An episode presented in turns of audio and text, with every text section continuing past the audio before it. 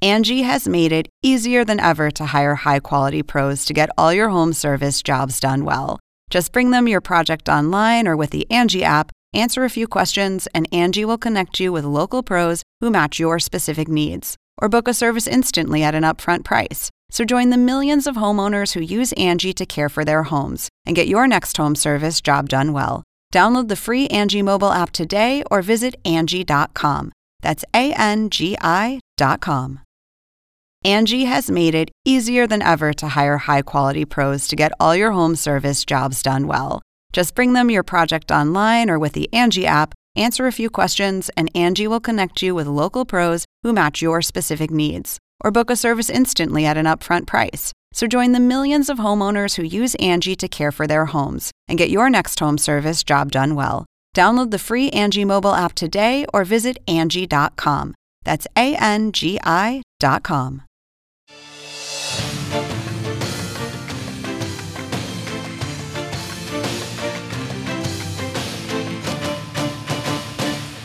Hola, hola, buenas noches, bienvenidos, bienvenidas a Conclusiones. Les saluda Mario González desde la capital mexicana esta noche por mi compañero Fernando del Rincón, cerrando una semana bastante agitada en términos informativos. Contundentes han sido las reacciones internacionales por la muerte del opositor ruso Alexei Navalny, bajo su custodia, bajo la custodia del Servicio Penitenciario de Rusia. Según las autoridades, fue una muerte repentina, pero Occidente apunta a un único responsable, Vladimir Putin. Además, el grave problema de la sequía, la escasez de agua potable afecta seriamente a una de las capitales más pobladas del mundo, la Ciudad de México. Vamos a comenzar esta noche. Y les pido que a partir de este momento me acompañen utilizando la etiqueta Conclu Navalny, Conclu Navalny, todo junto. Recuerde que recibo todos sus comentarios a mi cuenta en X, red social antes conocida como Twitter, en arroba Mario CNN. И здесь у меня просто очевидная вещь. Ну, не сдавайтесь. Не надо, нельзя сдаваться. Если это произошло, это означает, что мы необыкновенно сильны в этот момент, раз они решили меня убить. И нужно использовать эту силу. Не сдаваться. Помнить о том, что мы огромная сила, которая находится под гнетом вот этих вот чуваков плохих, лишь потому что ну, мы не можем осознать, насколько действительно мы сильны. Все, что нужно для торжества зла, это бездействие добрых людей. Поэтому бездействовать не надо.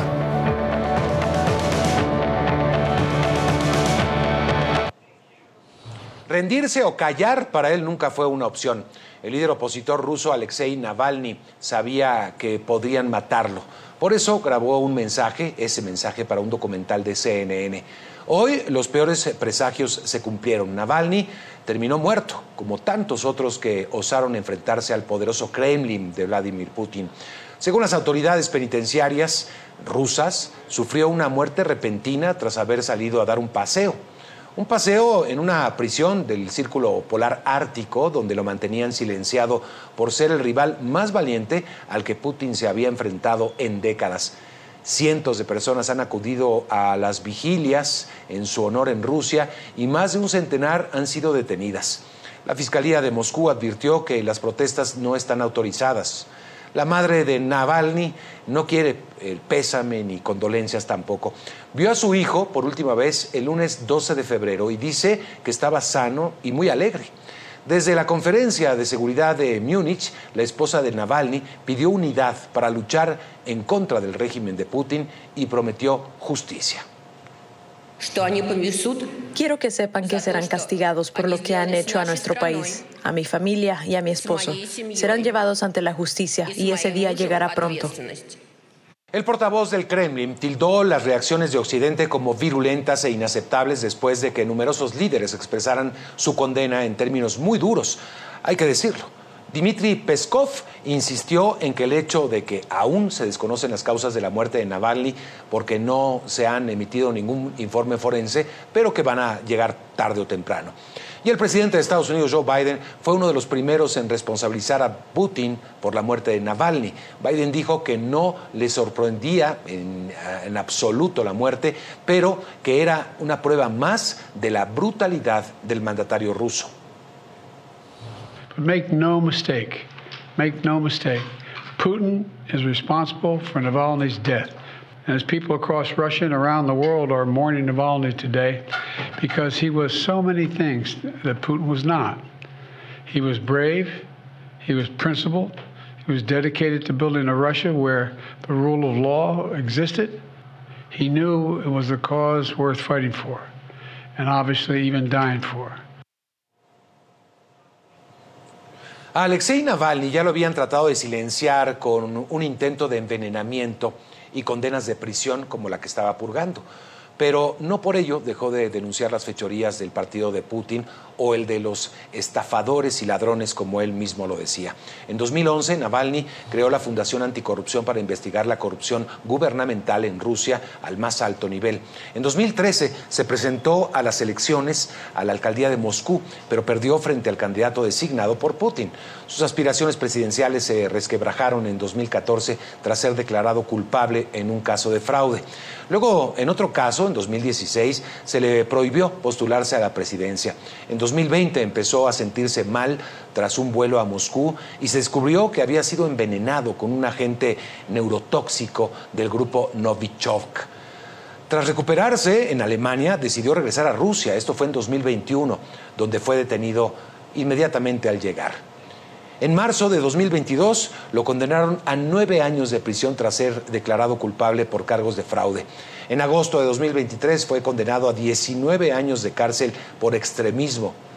Su muerte, en tan extrañas e inexplicables circunstancias hasta ahora, no hace más que confirmar que Alexander, Alexei Navalny era una amenaza real para el Kremlin. Un bloguero y abogado que se convirtió en un político de la oposición e hizo campaña anticorrupción. Alexei Navalny era una amenaza para el Kremlin, una persona que no tenía miedo a denunciar directamente al presidente Putin. La corrupción no solo viene de Putin, sin embargo esa es su base. Él es un hombre que gobierna abiertamente con la ayuda de la corrupción. Navalny saltó a la fama en 2018, cuando expuso la corrupción existente en las empresas estatales. Tres años más tarde emergió como líder de las protestas en masa en todo el país, después de las denuncias de fraude en las elecciones parlamentarias. Navalny fue arrestado varias veces durante su vida, una vez en 2013, después de haber sido declarado culpable por cargos de malversación, justo mientras se preparaba para lanzar su candidatura a alcalde de Moscú. Esa fue una campaña que perdería. Navalny negó todos los cargos en su contra y dijo que estaban motivados políticamente. Un nuevo juicio por reapertura del proceso en 2017 no le permitió postularse a un cargo público, esta vez para el cargo de presidente contra Vladimir Putin. Ese mismo año fue atacado con un líquido antiséptico verde que le causó daño en la visión del ojo derecho y le tiñó la piel de verde temporalmente. Un año más tarde, Navalny nos contó que lo motivaba a seguir. La opción es muy simple, o tienes miedo o sigues adelante. Yo decidí seguir adelante hace mucho tiempo. No voy a defraudar a mi país, no voy a renunciar a mis derechos civiles. Él hizo valer sus derechos cuando convocó a millones de sus seguidores a través de los medios sociales para que protestaran, algo que lo puso en la mirilla del Kremlin. Agosto de 2020, durante un vuelo de Tomsk a Moscú, Navalny se enfermó gravemente. El piloto decidió hacer un desvío de emergencia, lo que aparentemente le salvó la vida. En medio de un clamor internacional se le permitió volar a Alemania para recibir tratamiento y donde se descubrió que había sido envenenado con el agente químico neurotóxico Novichok. Luego, la investigación de CNN y Belincat reveló que Navalny había sido seguido por agentes del Servicio Federal de Seguridad de Rusia durante años. El Kremlin ha negado en repetidas ocasiones cualquier tipo de participación, pero un intento de asesinato y un coma inducido no impidieron que Navalny llevara su lucha a un nivel más alto. Mientras se recuperaba en Alemania, condujo un operativo encubierto contra un agente del Servicio Federal de Seguridad durante una llamada telefónica. Lo convenció para que le explicara cómo había sido utilizado el Novichok. Eso luego fue publicado en su canal de YouTube. Poco tiempo después hizo público un video donde se mostraba lo que su equipo llamó el Palacio de Putin, una mansión cerca del Mar Negro que tiene un valor estimado de más de mil millones de dólares. El presidente Putin ha negado que el palacio le pertenezca a él o a miembros de su familia. En enero de 2021, Navalny regresó a Moscú después de haber recibido el tratamiento que le salvó la vida en Alemania. Inmediatamente fue arrestado por haber infringido los términos impuestos para su libertad condicional en un caso de 2014 y fue enviado a una colonia penal donde empezó una huelga de hambre como protesta contra la negación de los agentes de la prisión a darle acceso a atención médica adecuada. Navalny será recordado por su valentía al abordar la corrupción en Rusia y por ser uno de los más grandes adversarios de Vladimir Putin. Pero Navalny no es ni de lejos el primer crítico del Kremlin y rival de Putin que aparece muerto. Hay más casos, muchos, eh, muchos eh, como pocos, eh, también sospechosos y cuestionables. En 2006, el exagente ruso Alexander Litvinenko, convertido en crítico del Kremlin, murió después de que su té verde fuera envenenado en el bar de un hotel en Londres. Ese mismo año, la periodista Ana Politkovskaya fue asesinada a tiros en el hueco de la escalera de su apartamento de Moscú. En 2009, el abogado Sergei Magnitsky murió en prisión. Un informe sobre derechos humanos emitido en Rusia halló evidencia de que había sido golpeado el día de su muerte. En 2012, el financista ruso Alexander Perilpekcheni murió repentinamente mientras corría cerca de su casa en Londres. Luego, expertos en toxicología encontraron rastros de un veneno raro en su cuerpo. En 2003, el empresario Boris Berezovsky fue encontrado muerto en el suelo del baño de su casa en el Reino Unido también. Y en 2015, el ex viceprimer ministro soviético y feroz crítico de Putin, Boris Nemtsov, fue asesinado a tiros en el centro de Moscú mientras paseaba con su novia.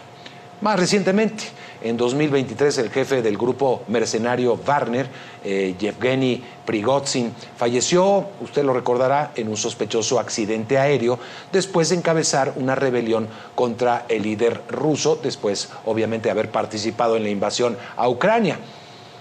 ¿Se está yendo de las manos la situación a Putin o por el contrario cada vez tiene más poder? Lo analizo a fondo con mi invitado esta noche.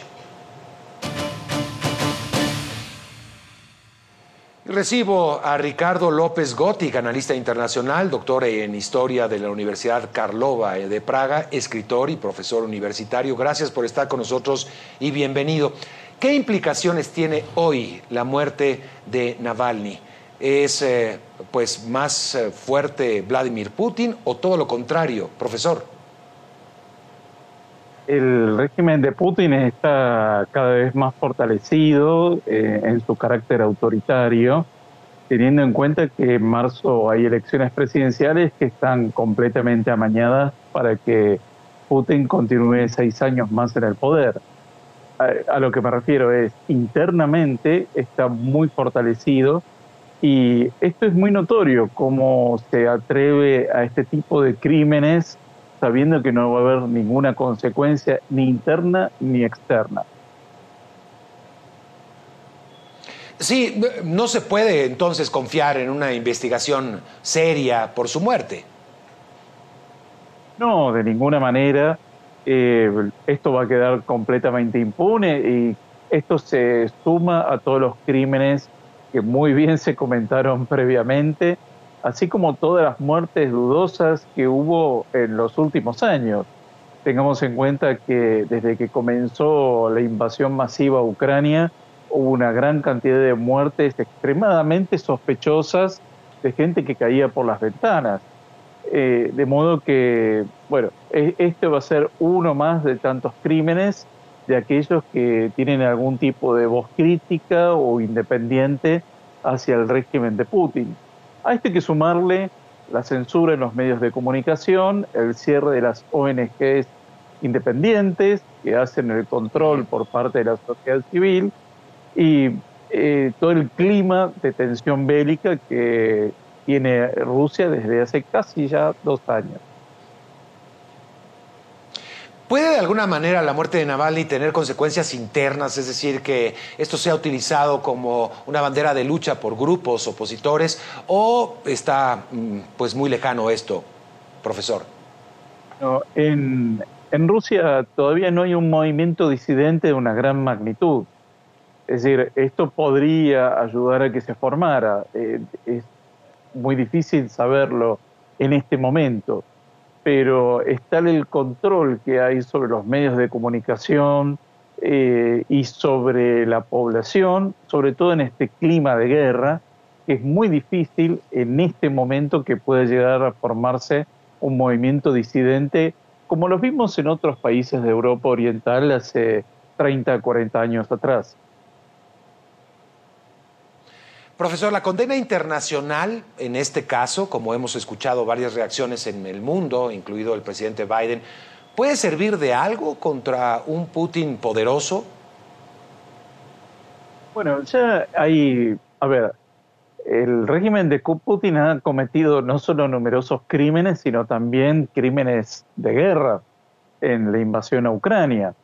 Eh, por ejemplo, los crímenes cometidos en Bucha, los fusilamientos masivos, eh, los secuestros de niños. Es decir, esto eh, se suma como uno más de los tantos crímenes que comete Putin, de modo que es completamente impermeable a las críticas internacionales.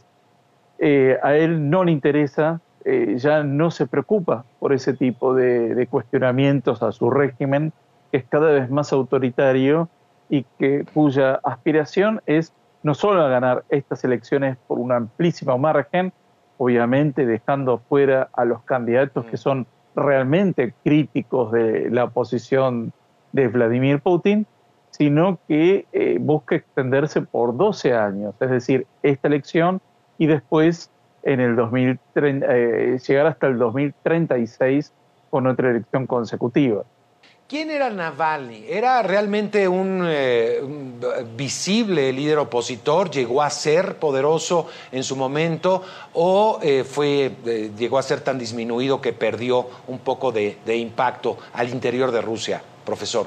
No, él tiene una llegada, o tenía una llegada importante hacia las clases medias profesionales que están muy cansadas de este régimen tan corrupto que impera en Rusia hace varias décadas eh, cuando se da la transición desde la Unión Soviética a la Federación Rusa, en rigor la vieja nomenclatura del antiguo Partido Comunista siguió gobernando, siguió manteniendo todo su sistema de relaciones y muchos de estos empresarios que vemos eh, son parte de ese sistema, eh, de ese sistema heredado que tiene sus, digamos, sus influencias en la administración de justicia, en la policía, en la burocracia, en los partidos políticos, en las Fuerzas Armadas.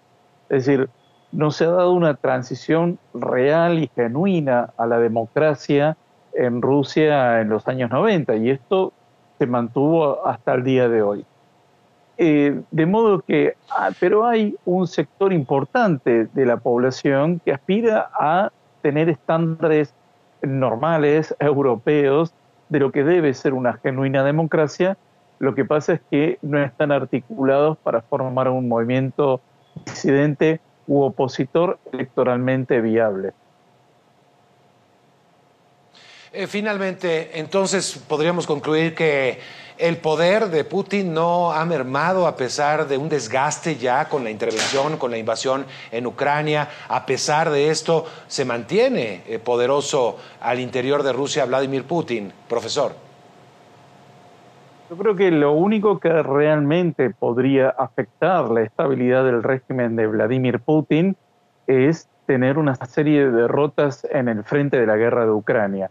Por eso apuesta a que en el transcurso de este año deje de llegar armas al, ejército ucraniano para poder vencer en esa guerra.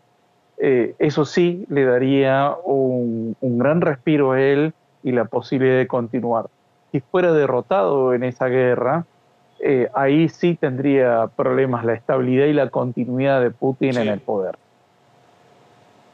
O sea, hay apoyo también de eh, nacionalistas rusos y eh, aquella pues referencia al pasado, profesor, de lo que fue la Unión Soviética. Vaya, tiene mucho respaldo en ese aspecto, ¿no?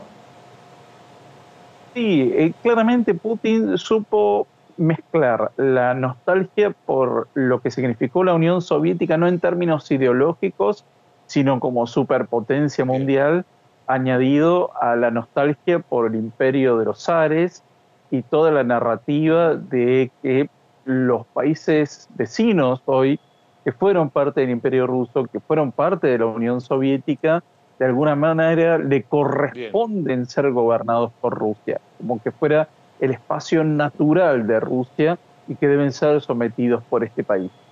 Entonces, ese nacionalismo ruso tan particular, sí, él lo, ha sabido canalizar muy bien a su favor. Bien. Profesor, gracias a Ricardo eh, López, gracias, eh, profesor Ricardo López Gótica, analista internacional, especialista en la materia, por acompañarnos esta noche de viernes. Gracias y hasta pronto. Vamos a marcar una pausa en perspectivas. Donald Trump dice que hoy es el día triste para el país y sobre todo para su bolsillo, seguro. El expresidente de Estados Unidos debe pagar una multa millonaria en un caso civil por fraude en el estado de Nueva York. Ya le contamos. Angie has made it easier than ever to hire high quality pros to get all your home service jobs done well.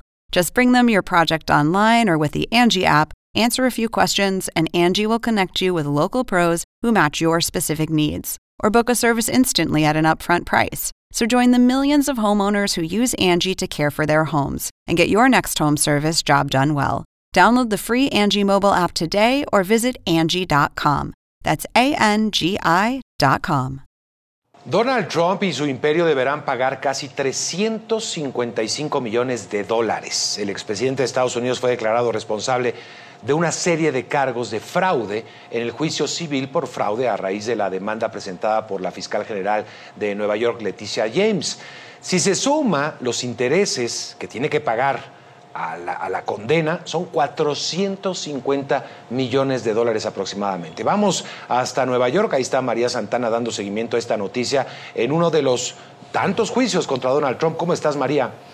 Sí, hola, ¿cómo estás, eh, Mario? Pero creo que de todos los juicios eh, que enfrenta Trump y todos estos cargos penales, civiles que tiene en su contra, este podría ser el caso eh, que más ha frustrado a Trump, que ha tomado de manera más personal. ¿Por qué? Porque se trata de su imperio empresarial, lo que podría derrumbar ese imperio y esta imagen de empresario millonario exitoso que siempre trata de proyectar. Y así es, el juez ordenó a Trump pagar eh, cerca de 355 millones de dólares. También tiene que pagar impuestos, lo que podría eh, alzar esa cantidad a 450 millones. También se le prohíbe oficiar como funcionario o director de cualquier corporación en Nueva York por tres años. Tampoco puede obtener eh, un préstamo de ningún banco registrado en el estado de Nueva York durante ese mismo periodo. Sus hijos también fueron parte de esta demanda como eh, directores de la organización Trump ejecutivos. Eh, tienen que pagar también 4 millones de dólares y tampoco pueden hacer negocios en el estado durante dos años. Trump reaccionó a este fallo poco después desde su residencia en Mar-a-Lago, como siempre lo ha hecho. Arremetió contra el juez, contra la fiscal Leticia James y contra, y contra todo el sistema legal. Escuchemos lo que dijo. Todas las personas y los bancos recibieron su dinero. Ellos aman a Trump. Ellos testificaron diciendo que Trump es maravilloso, un cliente maravilloso, uno de nuestros mejores clientes. Dieron un testimonio precioso. Él es un, el juez es corrupto, lo sabíamos desde el principio. Desde el muy principio lo sabíamos porque no solo pasaba la edición comercial. Él pensaba que Maralago valía 18 millones y vale entre 50 o 100 veces más que eso. Nos damos cuenta, estuvo en, en mi contra antes de que llegara al caso. Él dijo que yo era culpable y no sabía de qué yo era culpable, incluso antes de que llegara al caso. Y eh, Mario Leticia James demandó a Trump, a la organización Trump y a sus dos hijos mayores, Eric y Donald Trump Jr., de, eh, los acusó de alterar sus estados financieros de manera fraudulenta durante una década, inflando el valor de sus activos para obtener mejores condiciones de préstamos y eh, defraudar al estado de Nueva York. James también se pronunció, reaccionó a este veredicto diciendo que hoy se ha hecho justicia y que absolutamente nadie, ni los ex presidentes están por encima de la ley. Escuchemos. Hoy estamos haciendo que Donald Trump rinda cuentas, rendir cuentas por mentir, por por no tener ningún acto de contrición y por saltarse a todas las reglas que a todos nosotros nos atañen y que todos tenemos que cumplir porque no puede haber reglas diferentes para ninguna persona en Estados Unidos. Y expresidentes no son la excepción. Esta decisión es una gran victoria para cada estadounidense que cree en este principio sencillo pero fundamental y la base de nuestra democracia, que es que el Estado de Derecho se aplica a todo el mundo de manera equitativa, de manera justa y Trump y sus abogados, Mario, han dicho que van a apelar eh, este fallo, pero ahí también el juez Engarn no se la puso fácil a Trump. Para apelar tiene que garantizar la cantidad completa de esta sanción, incluyendo los intereses. Tiene que eh, tener esa suma de dinero que va a ser apartada en una cuenta eh, pendiente a los resultados de la apelación. El futuro de la organización Trump de eh, sus negocios, de los negocios de Trump, eh, definitivamente eh, quedaron en el aire, están en duda en estos momentos, Mario. Vaya. Pues sí que duele, vaya que duelen 450 millones de dólares aproximadamente y, además pues todo lo que implica. Gracias María Santana desde Nueva York. Vamos a una pausa en conclusiones y una de las capitales más pobladas del mundo se queda sin agua. Después de la pausa, el problema de la sequía en la capital mexicana.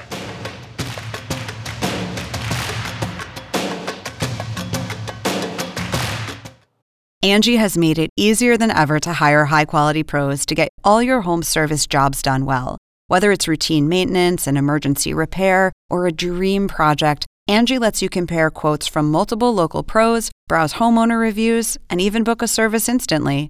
Angie's been connecting people with skilled pros for nearly 30 years. So the next time you have a home project, bring it to Angie to get your job done well. Download the free Angie mobile app today or visit Angie.com. That's A-N-G-I.com.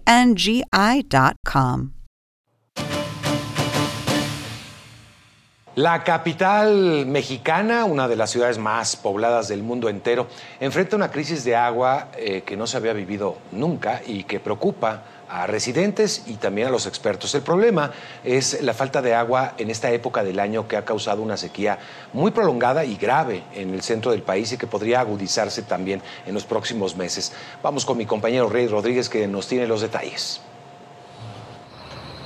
Todas las mañanas estos camiones cisternas particulares salen a repartir agua potable a varias alcaldías de la capital del país tras la decisión de las autoridades locales de restringir el abastecimiento de agua en esos lugares para poder ahorrarla por la sequía. Pero algunos residentes de esas zonas ya comienzan a desesperarse. Para ahorrar agua, pues son así que con cubetita para lavar los trastes. Más que hemos sufrido aquí de agua son 15 días pero si en esos 15 días no llega el agua, pues andamos ahora sí que viendo a ver cómo le hacemos para traer una pipa. Algunos expertos aseguran que la falta de lluvia en esta época del año ha causado que el sistema Cuxamala, la fuente de agua que abastece parte de la zona del Valle de México, se mantenga en niveles muy bajos de almacenamiento, lo que explica en parte la decisión de las autoridades de reducir el suministro en algunas zonas de la capital. La otra fuente que abastece de agua a la ciudad son sus pozos, pero también están en una situación similar por la sequía. Existen variables, Rey, que no teníamos hace algunos años, como el cambio climático, como la deforestación, como la contaminación, y por supuesto en esta ausencia de lluvias prolongada que tenemos, pues era evidente que estas presas, estas siete, ocho presas que conforman el sistema Cutzamala, pues iban a venir disminuyendo su capacidad de almacenamiento. Las autoridades capitalinas aseguran que no hay que alarmarse, aunque están llamando a la población a evitar el desperdicio de agua. También han creado una plataforma llamada Agua en tu colonia que avisa a los vecinos cuándo y a qué hora llegue el agua a su zona. Algunos temen, sin embargo, que la situación se prolongue por la ausencia de precipitaciones, así que han comenzado a almacenar el agua en tanques, mientras que otros la compran embotellada. La misma que utilizamos para lavar trastes o lavar ropa, la recolectamos para el baño, para pues, otras cosas de limpieza. O sea, no, no podemos este, darnos el lujo de desperdiciar el agua. Y cuando tenemos agua, pues guardas el agua de la lavadora para echarle al excusado. Y ya guardas hasta con la de las tinas de los niños con las que los bañamos.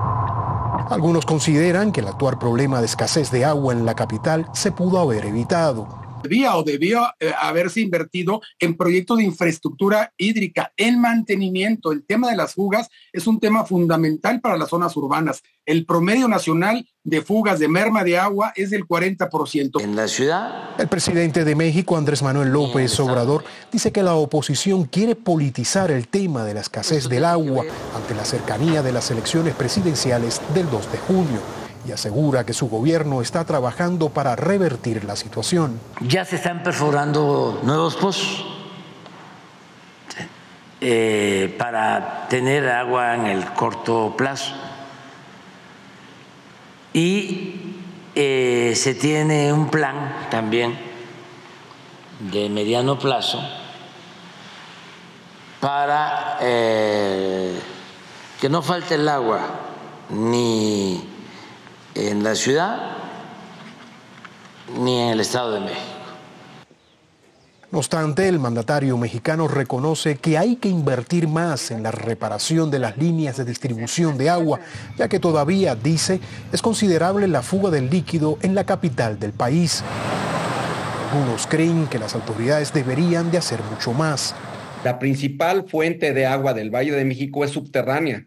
Proviene de los acuíferos que están profundamente sobreexplotados, por lo cual también vemos con preocupación que como una medida emergente de este momento, que entendemos por qué tenemos que obtener agua de diversas fuentes, se están habilitando nuevos pozos y se está sobreexplotando más un acuífero que, como decía, está profundamente sobreexplotado. Los expertos también aseguran que año con año la temporada de lluvia en el país se ha venido reduciendo, lo que a futuro podría agravar aún más el problema del suministro de agua.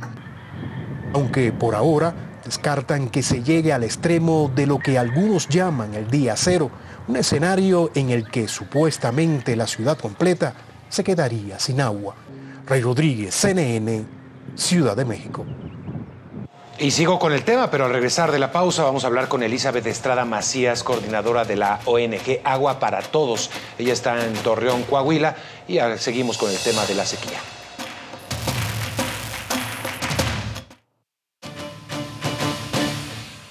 Vamos a hablar de la crisis del agua en México. Le doy la bienvenida a Elizabeth Estrada Macías, coordinadora de la ONG Agua para Todos. Y pues, ella está en eh, Coahuila, en Torreón, Coahuila. Desde ahí la saludamos. Gracias por estar con nosotros y bienvenida. Estamos frente, se ha hablado mucho del famoso día cero, el día en que ya no habrá agua disponible, por lo pronto en la capital mexicana, para los habitantes y de que tanto se ha hablado últimamente. ¿Estamos ante eso, en su punto de vista, Elizabeth? Pues estamos en una situación preocupante, gracias, gracias por la invitación, pues, preocupante porque efectivamente el sistema Kutsamala está en alrededor de 300 millones de metros cúbicos y que tentativamente está programado el mentado día cero para el 26 de junio. Sin embargo, yo creo que tenemos que analizar algo que es también de fondo. Si bien es cierto que el gobierno federal está haciendo acciones de, de, atención inmediata, pero el fondo del problema está en que hace 30, 32 años, en 1992, se promulgó una ley de aguas nacionales. En el gobierno salinista se promulgó una ley con un modelo de gestión que privatizó, que permitió la privatización del agua. Y ese modelo de, extracción y de, y de concesionamiento, que a partir de ese momento había muy poquitas concesiones de agua y a partir de ese momento se generan las concesiones. Hoy tenemos que después de 32 años de esa ley privatizante y extractivista, tenemos 1.111 millonarios de, del agua que han concentrado un gran sobreconcesionamiento de agua y tenemos una, una población en México de 41 millones de habitantes que no tienen agua diario, no solamente en la Ciudad de México, es en todo el país, yo soy del norte del, del país. Y en el norte estamos también este, eh, demandando la atención inmediata, eh, estaba escuchando en, la, en las notas que habían hace un momento, que efectivamente hay una sobreexplotación de mantos acuíferos, hay, hay solamente, no solamente hay escasez y tandeo, sino también hay mala calidad, eh, agua contaminada por arsénico y por flúor, que es lo que tenemos en la región lagunera. O sea, son cosas más profundas y que tenemos, es importante generar una nueva ley general de aguas, pero es la responsabilidad del Estado mexicano. ¿Quién compone el Estado mexicano? No es una sola persona, es tanto el Poder Ejecutivo, el Legislativo y el, Judicial. Por otra parte, los tres órdenes de gobierno componen el Estado mexicano. Los gobiernos locales también tienen responsabilidad en generar un modelo de gestión diferente. Ahora, eh, Elizabeth, entonces, además de la crisis ambiental y perdóname, además de, que no llueve, de la sequía que estamos viviendo, además del fenómeno del niño, que también parece que está afectando a gran parte del continente, eh, ¿habría que cambiar entonces el sistema de acceso al agua eh, por medio de la ley? ¿Es parte del problema entonces, en su punto de vista? Sí, es parte, claro, es parte del problema. Hay, hay intereses, además, grandes intereses de los poderes locales y el acaparamiento que lo tienen las grandes compañías de agrolecheros. Por ejemplo, tenemos un uso agrícola del 80% a nivel, a nivel nacional. El uso agrícola eh, en el agua eh, lo ocupa este, los cultivos, los diversos cultivos. Entonces, eh, necesitamos que se priorice el derecho humano al agua. Esa es la prioridad que se, desde 2012 se aprobó el artículo cuarto constitucional y es fecha, han transcurrido ya 12 años más y a pesar de que hay una iniciativa que se ha promovido por Agua para Todos, Agua para la Vida, es momento de que todavía no se apruebe en la Cámara de Diputados ni en la Cámara de Senadores. Estamos esperando un modelo de gestión diferente, que efectivamente hay que atender las acciones de emergencia, sí, pero hay que atender la, la, la cuestión de la, de la gestión del agua en la cuestión profunda. Eh, lo reconoce la propia Conagua, la composición del acceso al agua es sumamente, eh, pues, eh, muy, muy dispar, ¿no? Es decir, el, uso agroindustrial e industrial se acaparan cerca del 85-90% del consumo del agua, quedando solamente un 10% para el uso de la ciudadanía. Ahora, esto varía, depende de la ciudad. En la Ciudad de México obviamente cambia, el uso, el consumo humano es mucho mayor, pero ahí hay un problema enorme, es decir, en el concepto del consumo al agua podría ser muy diferente, Elizabeth. Claro, claro que sí. Por ejemplo, también tenemos que las, la agroindustria, en este caso en, el, Estado de México y la Ciudad de México, hay la industria principalmente acapara un, un gran porcentaje y estamos hablando de, de embotelladoras, de, cerveza, de venta de cerveza, de en general la industria, la industria es la que acapara un porcentaje importante, más aparte el huachicoleo del agua, que creemos que es importante también que haya un, un acompañamiento y una vigilancia ciudadana para que esta gestión del agua sea completamente diferente. ¿Sirve de algo, Elizabeth, estos llamados eh, a cuidar el agua, a racionarla? Eh, porque, vaya, cuando vemos esa diferencia entre lo que es el uso industrial y el uso humano, además hay que considerar que el uso humano, el uso, digo, no humano, sino el uso, digamos, del ciudadano al, recurso de agua potable, una gran cantidad se desperdicia en las redes de suministro. Hay un, hay un larto desperdicio. Pero ¿sirve de algo que nosotros cuidemos el líquido o no, no, no es ni siquiera un granito de arena.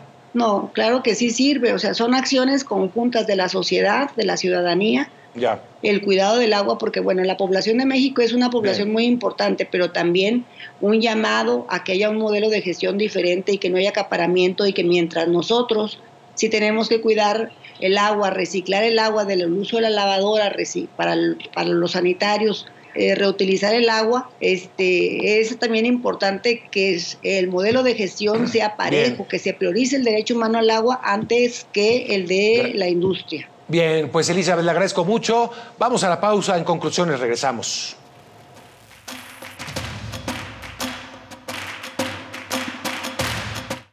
Lo invito a sintonizar México Opina, un programa para analizar los temas que, de coyuntura que importan a la sociedad mexicana y generan mucho interés en la comunidad hispana en Estados Unidos también y en toda América Latina. Cada semana vamos a hablar con distintos protagonistas, expertos también para discutir lo que genera mayor interés. No se lo pierda a partir del domingo 25 de febrero a las 10 de la noche, tiempo de Miami, 9 tiempo del centro de México aquí en CNN en español. México Opina. Gracias por su compañía, que pase un excelente fin de semana. Lo esperamos el lunes.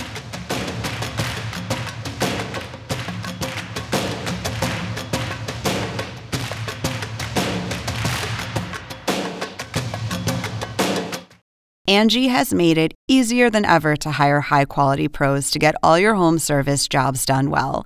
Just bring them your project online or with the Angie app, answer a few questions, and Angie will connect you with local pros who match your specific needs. Or book a service instantly at an upfront price. So join the millions of homeowners who use Angie to care for their homes and get your next home service job done well. Download the free Angie mobile app today or visit Angie.com. That's A N G I.com.